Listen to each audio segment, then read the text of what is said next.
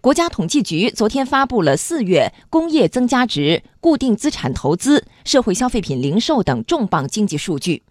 数据显示，四月份国民经济运行保持在合理区间，延续了总体平稳、稳中有进的发展态势，特别在中高端产业、就业形势等方面表现亮眼。央广记者洪浩报道。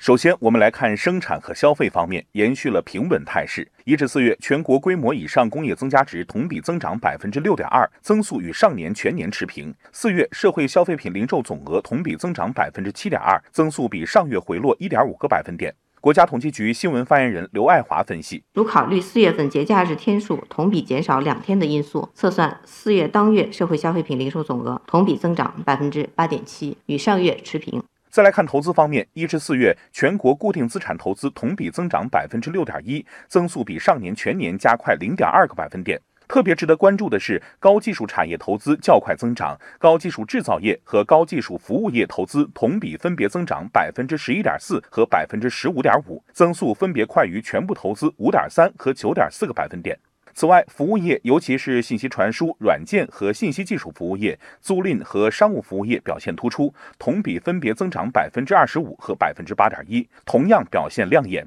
对此，国家信息中心经济预测部研究员王远红分析认为。信息化吧，这一来，咱们中国还总体抓住这一轮的机会，实际上我们国家跟那个整体世界间的距离在不断缩小。背后一个驱动因素就是信息化跟我们社会的深度的融合。另外，从全球总体产业结构发展来看呢，随着国家的发展阶段的不断的提升，我们变化也是符合全球产业结构的演化的一般的规律。另一个亮点也令人欣喜，就业形势稳定向好，调查失业率下降。一至四月份，全国城镇新增就业四百五十九万人，完成全年计划的百分之四十二。四月份，二十五至五十九岁人口调查失业率比上月下降零点一个百分点，连续两个月下降。四月份的失业率哈有所回落，还有一个原因呢，就是说实际上是进入了一个就业旺季。那么从我们监测的农业户籍人口的就业来看，都出现了更大幅度的回落，说明就业的这个整体的市场需求是比较好的。近期猪肉、水果等食品价格上涨的预期比较强烈，